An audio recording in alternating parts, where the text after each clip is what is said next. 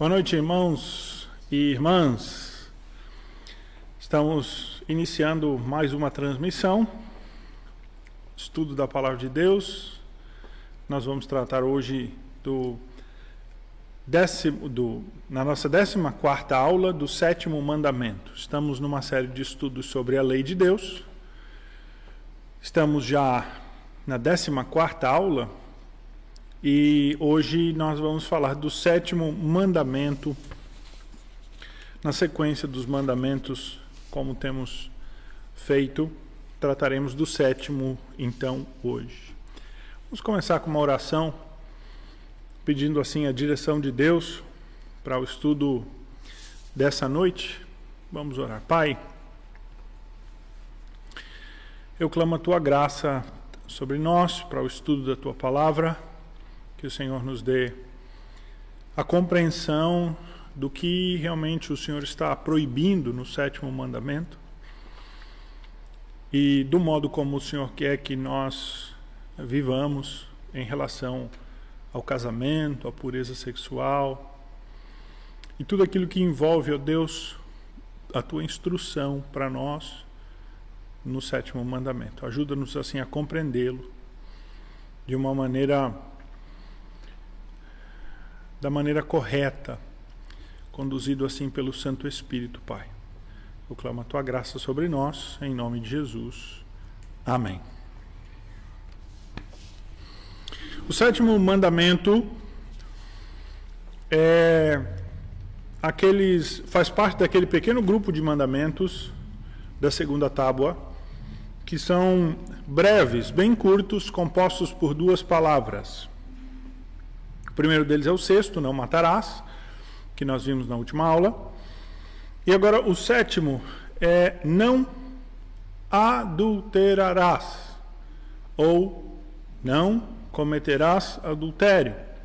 Ou como algumas traduções têm, não adulteres. No subjuntivo, talvez até seja a tradução mais, mais adequada é uma discussão sobre como traduzir. Este sétimo mandamento, então, que proíbe o adultério, ah, considera o adultério como a infidelidade sexual no casamento. É quando um homem ou uma mulher casada tem uma relação sexual com outra pessoa. Este é o foco principal do sétimo mandamento, é isto que trata o sétimo mandamento. Esse mandamento, então, ele pressupõe que a, a intimidade sexual é algo que deve ser reservado exclusivamente para o casamento. Este é um dos pressupostos, é um daquilo que embasa o sétimo mandamento. É a ideia de que a relação sexual ela só deve ser praticada por um casal casado dentro do casamento. Ela foi dada por Deus. Ela é uma bênção das bênçãos de Deus que une e, e edifica o relacionamento de um homem com uma mulher quando praticada dentro dos princípios que o Senhor Deus estabeleceu. Então, o sétimo mandamento inclui, portanto, este conceito de pureza sexual. É, é isto que o sétimo mandamento ensina: pureza na área sexual. E por conseguinte, então, ele trata indiretamente, né? Ele é uma proibição indireta de todos os pecados sexuais. Da fornicação, do incesto, do homossexualismo e de outras formas de relação sexual imprópria. Lá em Levítico capítulo 20, se você quiser ler em casa, nós não vamos ler. A partir do versículo 10, até pelo menos o versículo de número 21, há uma lista de pecados sexuais que são proibidos. Dentre eles, o adultério, o sétimo mandamento, que se inclui se enquadra nesta, nesta categoria. Porém, o sétimo mandamento, ele, ele trata diretamente é, é da pureza que um casamento deve ter. E da pureza que deve haver não só no casamento, nos atos de um homem para com uma mulher, mas do seu coração e da pureza no que diz respeito a pensamentos sexuais também que estão no seu coração. A nossa, o nosso catecismo maior, na pergunta 71, diz assim: O que exige o sétimo mandamento? E a resposta é: o sétimo mandamento exige a conservação da própria castidade e da do nosso próximo, no coração, nas palavras e nos costumes. Então veja, repito, o sétimo mandamento diz aqui o nosso catecismo maior, pergunta 71. Ele, ele, ele exige a conservação da castidade, da pureza nesta área sexual tanto a minha, quanto no que eu puder fazer, a do meu próximo, em três áreas: é no coração, nas palavras e na prática. Então veja: coração, palavra e prática. É todas, todo esse aspecto mais amplo que trata o sétimo mandamento e que proíbe o sétimo mandamento.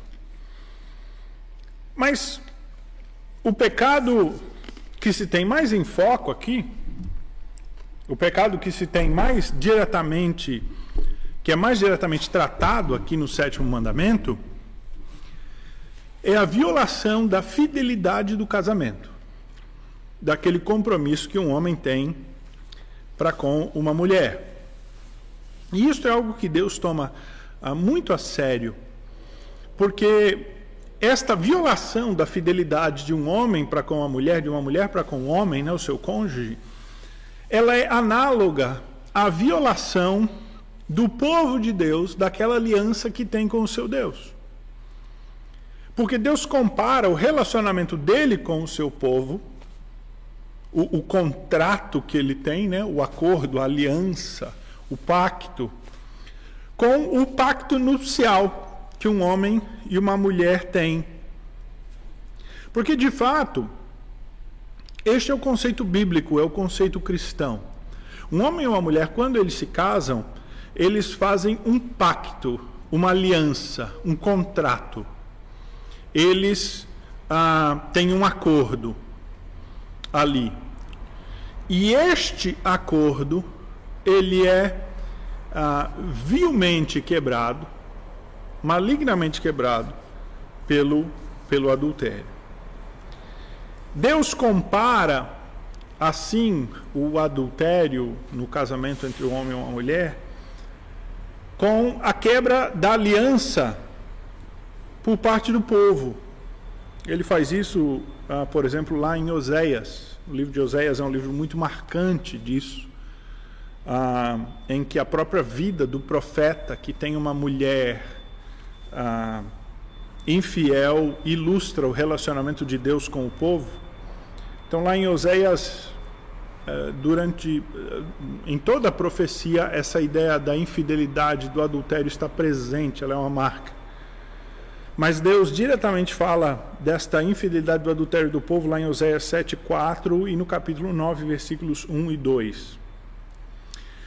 O apóstolo Tiago vai usar essa mesma analogia também na nova aliança, também para os crentes da nova aliança, lá em Tiago 4, 4, quando ele diz assim: adúlteros, e a palavra que ele usa é essa mesmo, adúlteros. Não sabeis que a amizade com o mundo é inimizade com Deus? Ou seja, a ideia de que aquele que tem uma aliança com Deus, mas se apega ao mundo, as amizades do mundo, as coisas do mundo, ele está sendo infiel, ele está adulterando, ele está quebrando aquela aliança que ele tem com o seu com o seu Deus. É por isso então que este sétimo mandamento, que trata maiormente da infidelidade no relacionamento de um homem e de uma mulher, tem implicações bastante sérias ah, para o relacionamento ah, que o homem e que ah, tem com Deus, que o povo da aliança tem com o seu próprio Deus. Esse sétimo mandamento ele é explicado para nós pelo Senhor Jesus quando ele é inquirido acerca do divórcio, lá em Mateus 19.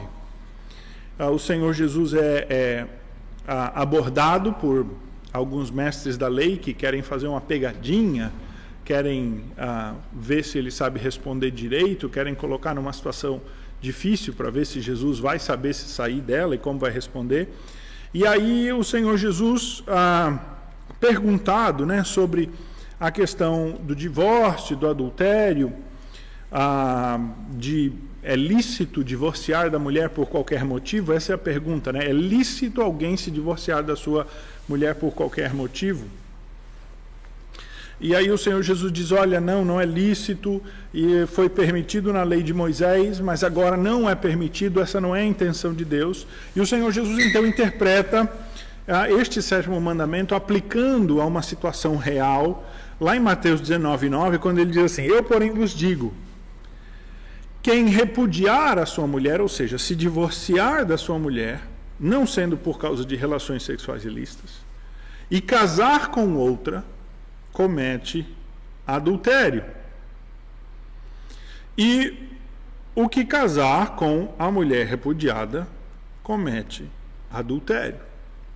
Esta é a repetição uh, da mesma coisa que o Senhor, já tinha, o Senhor Jesus já tinha dito lá em Mateus 5,32, numa outra ocasião no sermão do monte. Então veja, o que o Senhor Jesus diz é o seguinte: que se um homem está casado com uma mulher e eles têm qualquer tipo de divergência, eles não ah, conseguem viver juntos, eles brigam, há incompreensão, há várias questões, mas não houve adultério de nenhuma das duas partes. Porém, eles decidem se separar, se divorciar e cada um vai para o seu canto. E uma das partes, então, decide casar-se de novo. O Senhor Jesus está dizendo que aquela parte que casou de novo, ela está cometendo adultério, mesmo já estando divorciado. Por que, que esta parte que está divorciada já ao casar-se de novo, está cometendo adultério. Porque o Senhor Jesus usa como argumento a instituição do casamento, lá em Gênesis 2:24, nesse mesmo capítulo 19, ele diz assim: Não tendes lido que o Criador, desde o princípio, fez o homem e a mulher e lhes disse: Por esta causa deixará o homem pai e mãe e se unirá à sua mulher, tornando-se os dois uma só carne de modo que já não são dois, mas uma só carne. Portanto, o que Deus ajuntou não separe o homem. Então a ideia aqui é de que um homem e uma mulher que estão casados, eles estão deixando de viver agora para si, para passar a viver uma união do homem e da mulher, e os dois, ao unirem-se, e o casamento ele é consumado né, com, com a relação íntima, com o ato sexual. Assim eles tornam-se uma só carne, de modo que, mesmo ainda assim divorciados por essa incompatibilidade ou por qualquer questão difícil, mesmo separados de corpos, mesmo não convivendo juntos, ainda pesa sobre esses dois cônjuges este compromisso de ser uma só carne com aquela pessoa para quem eles fizeram um juramento até que a morte os separe. Segundo a Escritura, portanto, para o Senhor Jesus e para os cristãos, para nós, o casamento deve ser visto como um laço inquebrável. Inquebrável. Um laço que, ah, como diz o Senhor Jesus, é levado e conduzido até que a morte, ou seja, um fator imponderável, um fator não controlado, venha a separar o homem. O adultério, portanto, o sétimo mandamento, ele é um fator externo, né? um fator, ah, ah, é, é, é um erro, é um mal que, introduzido pelo pecado, quebra esse vínculo, este laço. O apóstolo Paulo explica isto para nós um pouco mais, e ele diz lá em Romanos 7, 2 e 3, ele diz assim: Ora, a mulher casada está ligada pela lei ao marido, enquanto ele vive. Mas se o mesmo morrer, desobrigada ficará da lei conjugal. Então veja, até que a morte o separe, uma mulher casada com o marido, o marido morreu, ela está desobrigada desse laço conjugal. De sorte que será considerada adúltera se, vivendo ainda o marido, unir-se com outro homem. Porém, se morrer o marido, estará livre da lei e não será adúltera se contrair novas núpcias. Então veja que ah, somente no caso então do falecimento daquela parte é que ela está livre para contrair novas núpcias.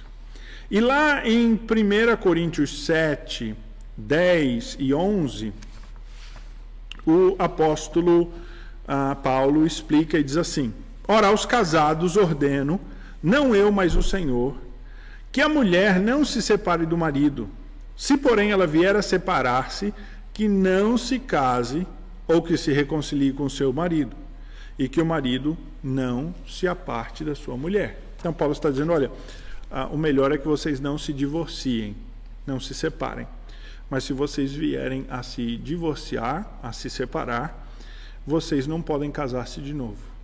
Se houver algum vínculo que alguém tenha, ah, ah, desculpa, se houver algum casamento que por algum motivo impossibilite alguém de permanecer casado, e eu creio que há alguns motivos legítimos que fazem com que um homem ou uma mulher passem a viver separado, como violência, vício e, e outras coisas, abuso.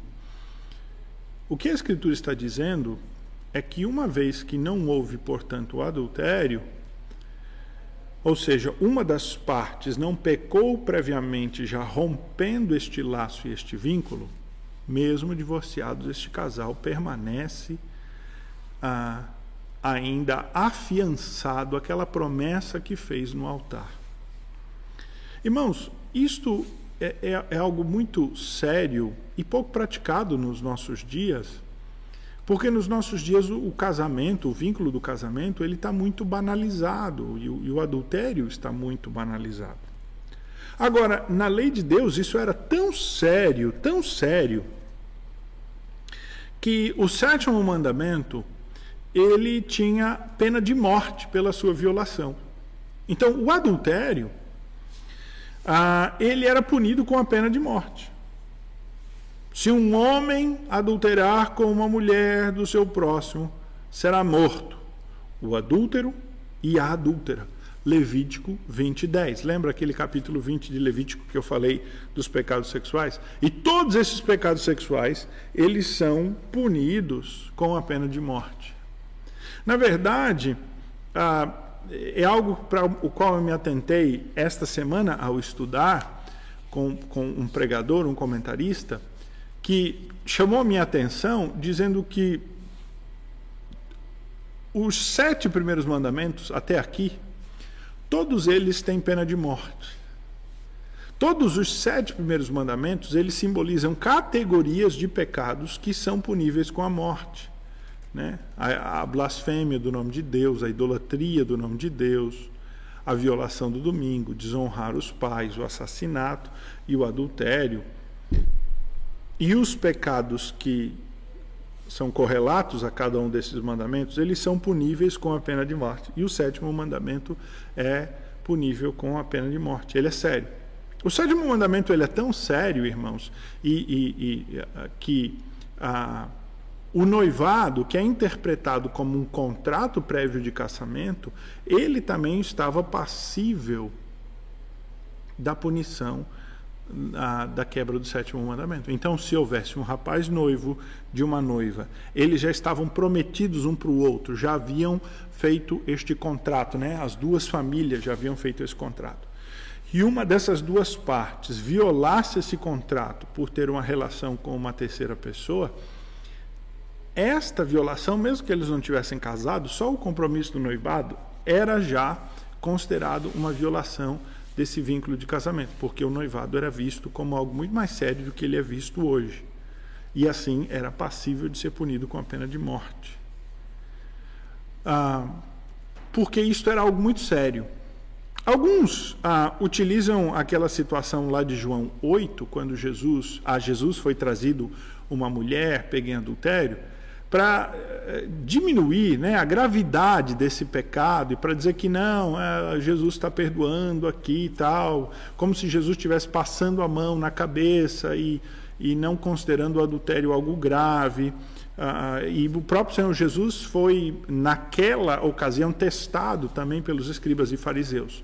O que acontece foi o seguinte: uma mulher foi eh, pega em adultério, um homem e uma mulher foram pegos em adultério. Possivelmente o homem era casado, esta mulher era também casada, e, e os dois foram pegos no flagra, digamos assim.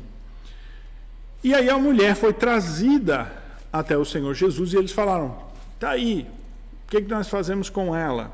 Vamos apedrejá-la. Que era a punição daqueles que fossem pegos no adultério. Porém, o Senhor Jesus diz assim: quem não tem pecado, que atire a primeira pedra, essa famosa passagem. E aí, um por um dos homens começaram a largar as suas pedras no chão, viraram as costas e foram embora, até que ficou só Jesus e aquela mulher. Será que Jesus não cumpriu a lei, ele descumpriu a lei? Ou será que Jesus está sendo complacente com o pecado dessa mulher? Não, absolutamente. Por dois fatores. Primeiro, que eles não podiam aplicar a pena daquela maneira, sem que houvesse de fato um tribunal, um julgamento e testemunhas e eles fossem devidamente declarados em falta. Ali na calada da noite, no meio da noite, na escuridão, aquilo não podia ser feito, aquele juízo ali precoce não podia ser feito, estava tudo errado no procedimento.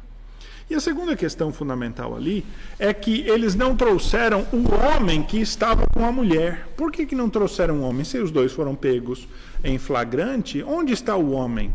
Será que a ele foi dado né, um, um, uma ajudinha, uma canja? Deixaram ele fugir por ser conhecido ou amigo, ou até por terem um preconceito maior contra as mulheres, achando que as mulheres eram mais culpadas do que os homens?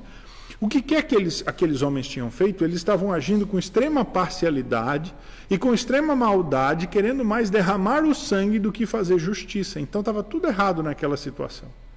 Agora, quando o Senhor Jesus fica sozinho com a mulher, ele olha para a mulher e ele diz assim: Eles não te condenaram, também não te condeno eu.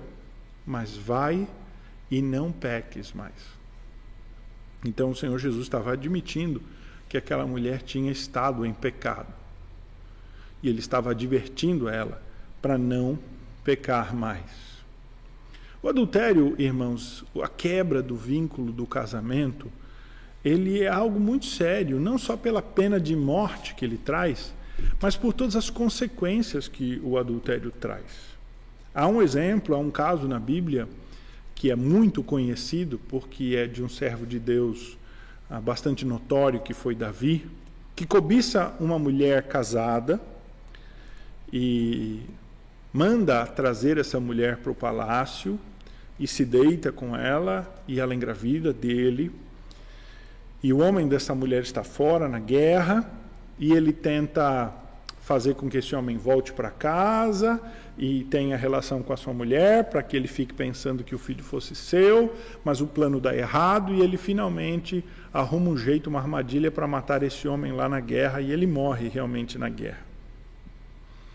Davi vai realmente de mal a pior, como nós falamos, do adultério ao assassinato.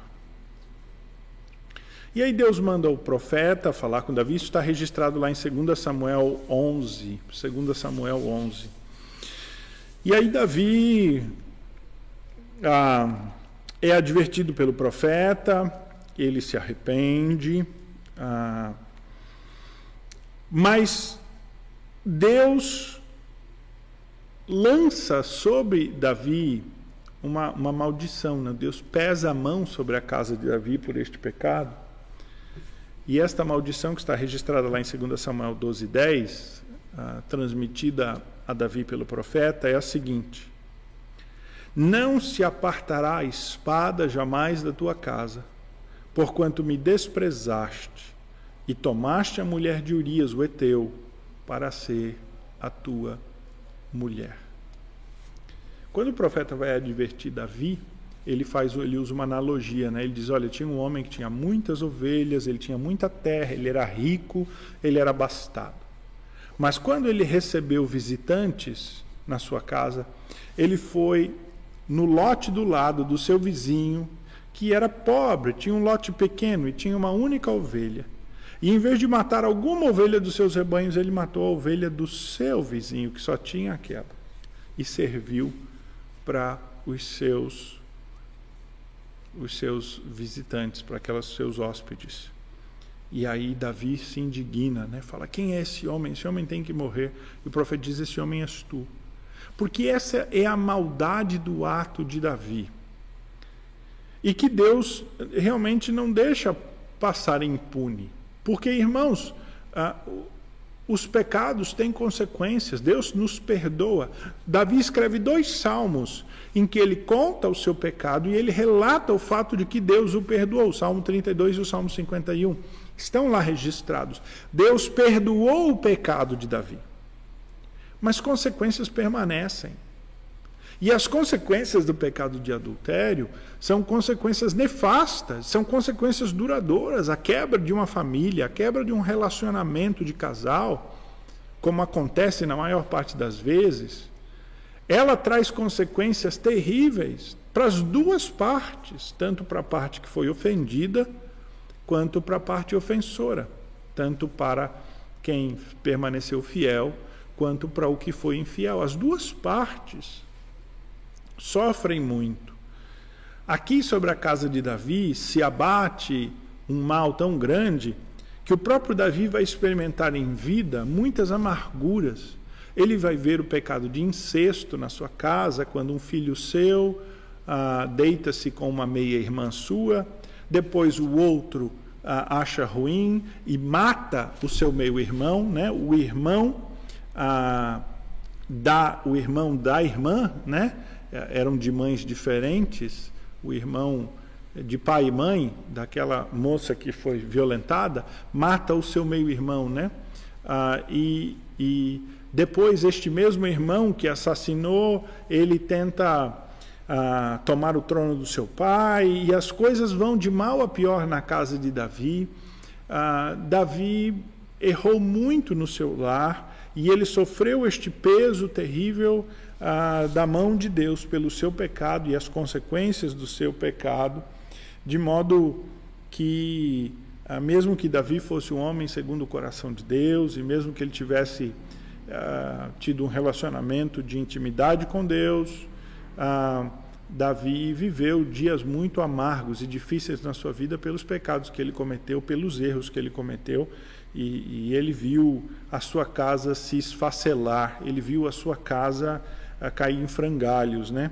E curiosamente, o seu filho Salomão também vai cair nos pecados sexuais, como Davi, vai ser derrubado também pelo amor das suas muitas concubinas, das suas muitas esposas. Este é um pecado que vai ficar. Este próprio Salomão, ele, no seu livro de Provérbios, que é ah, teoricamente a ideia de um conselho sábio, né, a sabedoria para o jovem, um jovem moço, aqui, ele tem longas sessões em que ele adverte exatamente contra a mulher lisonjeira, contra a mulher adúltera, contra a, a, prostituta, contra aquela que tenta seduzi-lo. Né? Em Provérbios 2, 15 a 18, 6, 24 a 35, 7, 18 a 27, são sessões em que Salomão, ah, quase que refletindo na sua vida e no seu próprio pecado, adverte os jovens das consequências nefastas que há na impureza sexual, no dar-se a muitas mulheres, no toldar o seu coração com os pecados sexuais e ah, no fato de ah, permitir então que a sua vida seja tomada e dominada. Porque, irmãos, algo é fato. A, a, a, relação íntima de um homem com a mulher, ela é algo tão profundo e há uma conexão tão grande, né? Como a Escritura diz que um homem e uma mulher se tornam uma só carne, que quando alguém se une em adultério com outro, ou seja fornicação, é, esta pessoa está toldando o seu coração, está trazendo para dentro do seu coração uma espécie de impureza que é, é, é difícil que deixa marcas e que é difícil de ser apagada. É claro que o Senhor Jesus é, é bondoso, é gracioso. E eu tenho visto muitas pessoas que caíram, inclusive casais, que, que ah, em que um dos cônjuges adulterou de maneira terrível e, e, séria e vergonhosa, mas que houve reconciliação e este casal voltou a ter um relacionamento ah, ah firme e voltou a ter um relacionamento bonito. Ah, houve restauração e e, e, tudo que é trazido aos pés da cruz, quando homem e mulher vêm aos pés da cruz e ambos se submetem, ou quando alguém que comete ou tem o seu coração cheio desses pecados da área sexual, ah, traz e trabalha no seu coração, e é um longo trabalho, é um longo tempo. Ah, muitas dessas feridas são apagadas, são saradas, e Deus cura e Deus trata.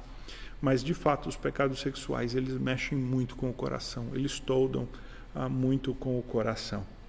Ah, os profetas apontaram como uma das razões do juízo de Deus esta infidelidade de Israel, né? infidelidade nos casamentos no meio do povo de Israel.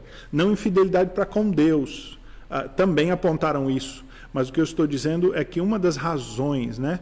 Ah, do juízo de Deus pela maldade social era exatamente a banalização do casamento e o, a, a, quantidade de adultérios entre os israelitas. Né? Jeremias 5, 8 e 9, Jeremias 29, 22 e 23, Malaquias 3, 5. Ah, Deus ah, fala deste mal social que era a violação e a banalização do casamento ah, em Israel e entre o povo de Deus. E, de uma maneira bastante marcante, irmãos, é o ensino do Senhor Jesus acerca do sétimo mandamento que, que, que, que, que expande a nossa compreensão ah, do, dos limites, né, da totalidade desse sétimo mandamento, lá em Mateus 5, no Sermão do Monte naquela sessão em que Jesus diz: Ouvistes o que foi dito, eu, porém, vos digo. Então, o Senhor Jesus, lá em Mateus 5, 27 em diante, diz assim: Ouvistes o que foi dito, não adulterarás, o sétimo mandamento. Eu, porém, vos digo, já falamos aqui nas aulas anteriores que o Senhor Jesus não está propondo nada novo. O Senhor Jesus está corrigindo a interpretação dos fariseus, dos escribas, dos mestres da lei da sua época, que tinham uma compreensão bastante literal e uma prática hipócrita da Bíblia, ou acrescentavam algo à lei de Deus, ou interpretavam de maneira errada. O Senhor Jesus está dando a interpretação correta, não está alterando, ele está dizendo: Eu, porém, vos digo, vocês ouviram, não adulterarás, eu, mas eu estou dizendo a vocês: qualquer que olhar para uma mulher com intenção impura no coração, já adulterou com ela. E se o teu olho direito te faz tropeçar, arranca-o e lança-o de ti.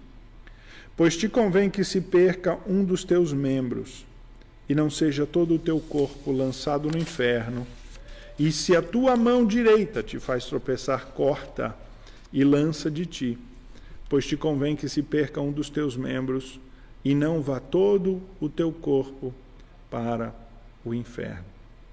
Então, o Senhor Jesus, quando ele ah, interpreta este sétimo mandamento, ele vai além do ato físico do adultério.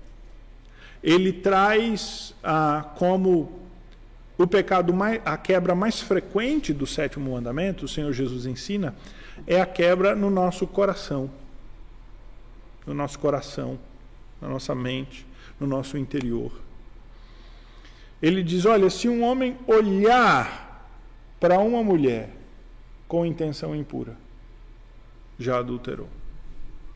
Evidentemente que eu tenho já dito aqui, irmãos, em outras ocasiões, que a intenção maligna ela é ela tem menos consequências do que o ato maligno. O ato maligno é a consumação da intenção maligna. Falamos aqui sobre o ódio que leva ao assassinato. Evidentemente que o assassinato tem uma consequência muito pior do que o ódio. E aqui esta, esta cobiça, esta luxúria, esse desejo interno que está sendo nutrido, ele é maligno. E ele, evidentemente, que tem consequência menor do que o ato consumado. Mas espiritualmente falando, a, o sétimo mandamento, ele já é quebrado quando alguém tem intenção impura. Irmãos, é, é, importante nós frisarmos isso porque o Evangelho ele não vem propor uma moralidade para a sociedade. O evangelho, ele não é um instrumento de transformação social, ele não vem estabelecer uma ética cultural. O evangelho, ele não pode ser visto sobre esse viés social, político, cultural, da transformação da estrutura que ele vem trazer. O evangelho traz fundamentalmente mudança para o indivíduo.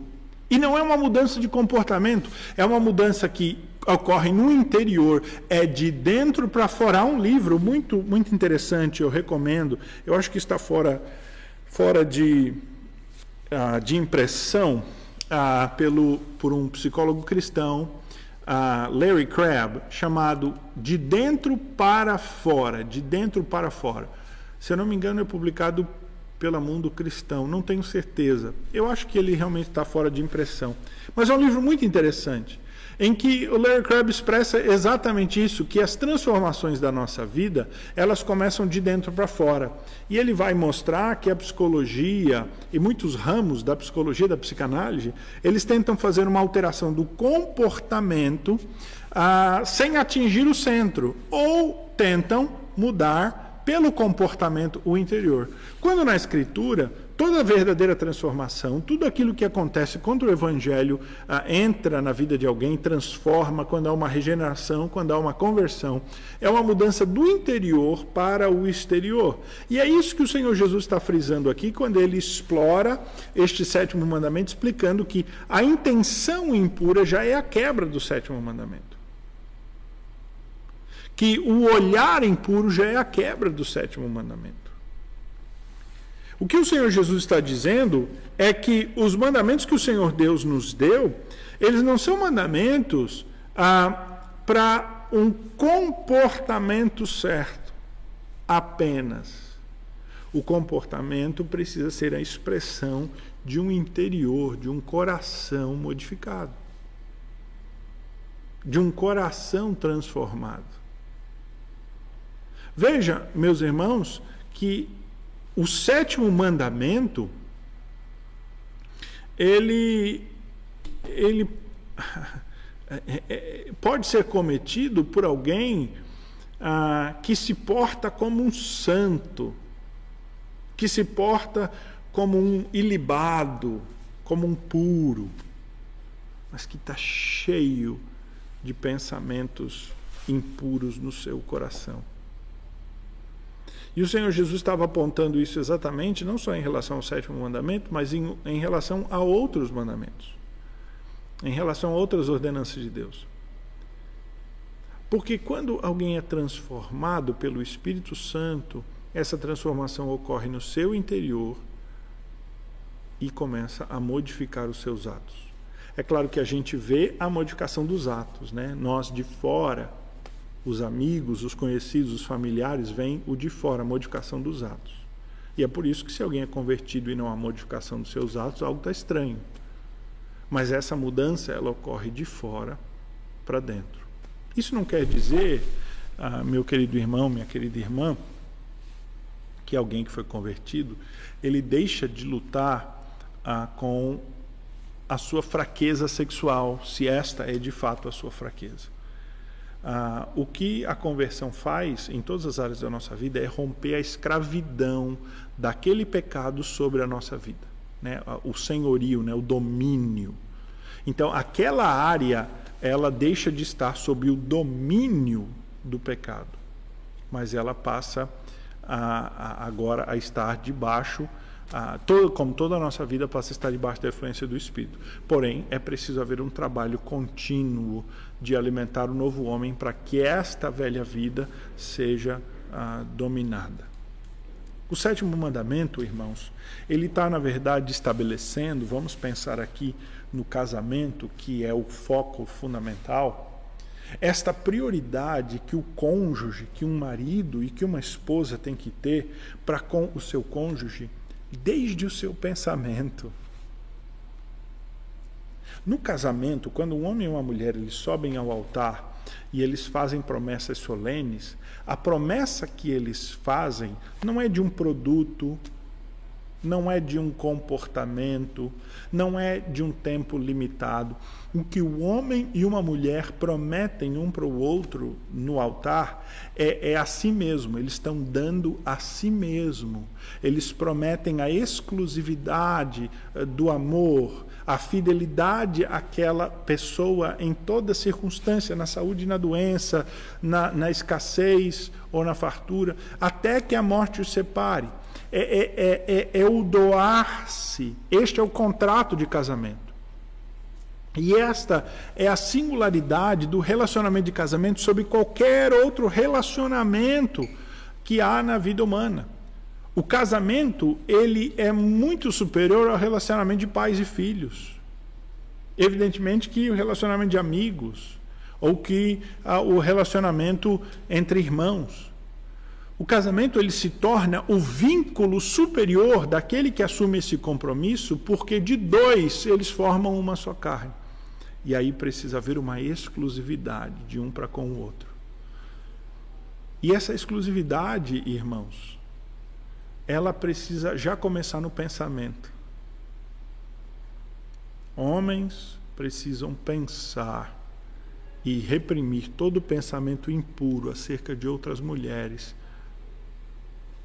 para focar na sua esposa. Só pensar nela.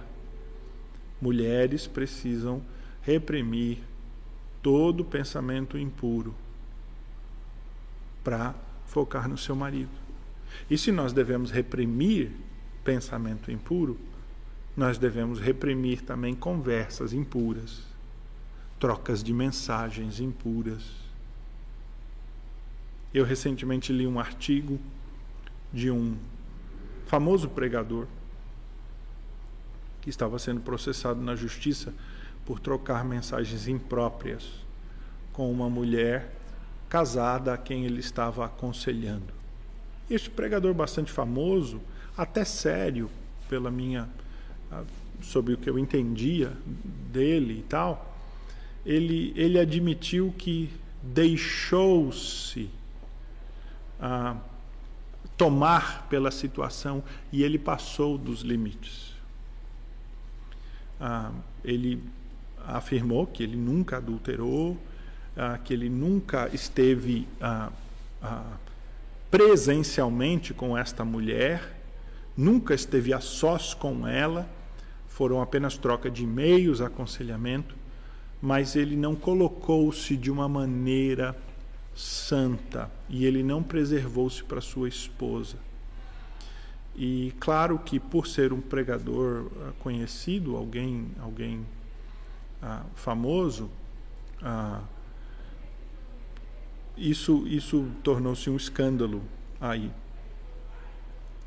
E teve repercussão e tal, e evidentemente que os incrédulos, né, os ímpios, usam isso e usam isso para ah, zombar o nome do nosso Deus e menosprezar a igreja, e isso dá oportunidade para todo tipo de coisa. Mas, mas veja só, ah, que porque esse homem ele, ele, não manteve a sua exclusividade né, na sua esposa, ele desviou o seu olhar, ele deixou-se seduzir por palavras e sabe-se lá que circunstâncias foram e como foram, mas ele, ele, ele, ele quebrou o sétimo mandamento.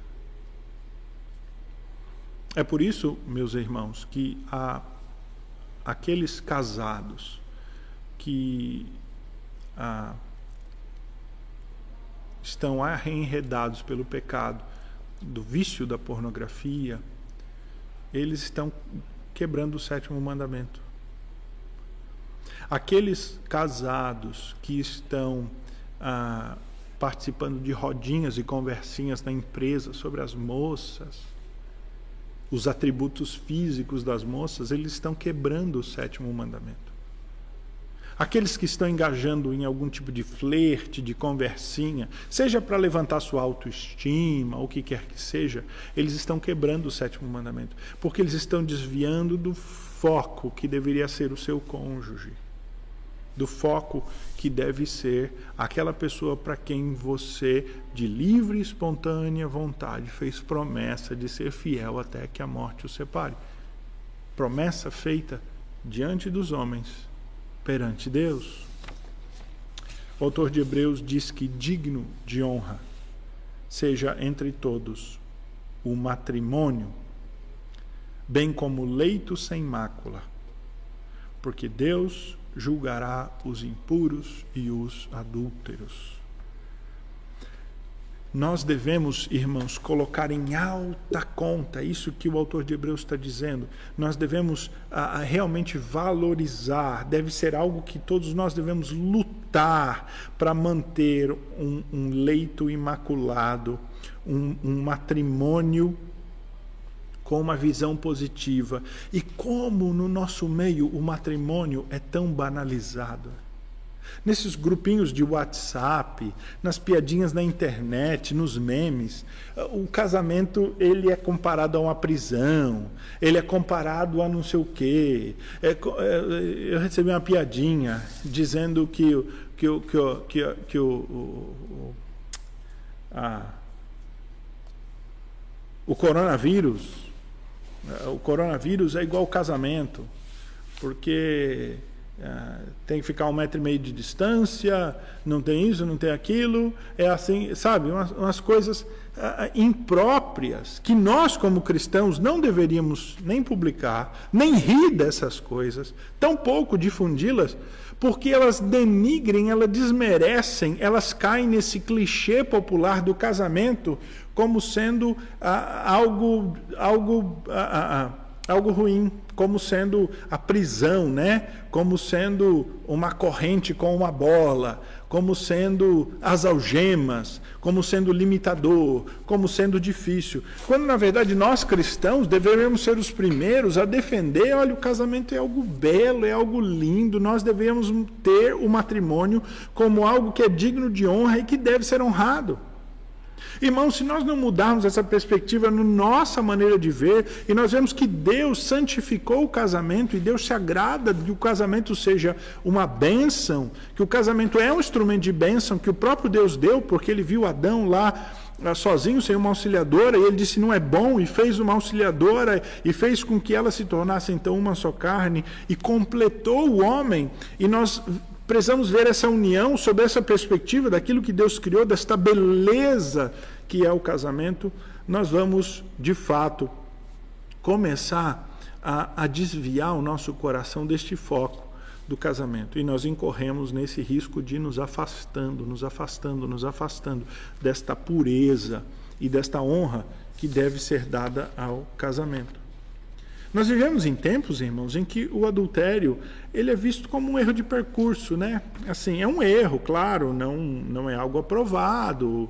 Assim, o pessoal fala, comenta, né? E, e o pior do erro é a traição, né? Poxa, traiu, tal e tudo mais. Ah, não se pensa, claro, de nenhuma maneira em a ofensa a Deus ou a quebra do relacionamento e tal. A questão mais aqui é de tra trair a confiança, né, sob essa perspectiva que o adultério é visto e tal. Ah, ele é visto como uma falta de ética, né, com oh, foi mal, aí não devia ter feito e tal. Ele é banalizado completamente em certos círculos, principalmente em círculos machistas, retrógrados aí, de homens, ele é visto com complacência. Eu já vi homens conversando e dizendo que ah, é, de vez em quando tem que dar uma fugidinha tal e tudo mais, que é para manter né, a estabilidade do casamento, né? É, você, e usando todo tipo de analogia baixa, vil, maligna, menosprezando completamente o que significa o casamento, esta santidade que deve haver no casamento e que nós, como cristãos, temos que, que pregar e que nós, como cristãos, temos que manter e que nós, como cristãos, temos que buscar. Porque o desejo de Deus é que nós tenhamos o matrimônio como algo belo, em alta conta. Deus, irmãos, não levará de maneira leve, não uh, tomará como algo menor, inferior, secundário, os pecados dessa área sexual. O apóstolo Paulo diz assim: não erregues. Os devassos, os idólatras, os adúlteros, os efeminados, os sodomitas, os ladrões, avarentos, os bêbados, maldicentes e roubadores não herdarão o reino de Deus. Irmãos, eh, é, é incompatível com o modo de vida cristão que alguém que se diga cristão, ele seja permissivo em áreas que são de tamanha importância para o nosso Deus, como no casamento. Nós vivemos em tempos em que o divórcio é extremamente banalizado, né? Divorcia, casa de novo, vai lá, vem aqui. E quantos problemas de relacionamentos isso tem causado, irmãos? Olha, eu tenho visto isso como pastor, é uma das áreas que nós todos como pastores, conversando com colegas, mais atuamos, área da família, área, área do casamento, né? a convivência uh, de alguém com o seu enteado, uh, e aí tem o contato com o pai dos enteados que se intromete. Que... Gente, como é complicado todo esse relacionamento quando ele foge do propósito inicial de Deus. Que é que um homem e uma mulher, si, mulher se guardem até o momento do casamento. Tenho visto muitos jovens que são enredados por esta área uh, sexual se perderem, perderem o controle do seu coração. E assim eles ficarem sem o norte. Principalmente moços, rapazes, embora hoje quase, infelizmente, há pouca distinção nesses pecados em relação a homens e mulheres, infelizmente. Veja que o apóstolo Paulo ensina lá em 1 Tessalonicenses 4, 3 e 7, ele diz: Pois essa é a vontade de Deus, a vossa santificação, que vos abstenhais da prostituição, que cada um de vós saiba possuir o próprio corpo em santificação e honra, não com desejo de lascívia, como os gentios que não conhecem a Deus, e que nesta matéria ninguém ofenda nem defraude a seu irmão.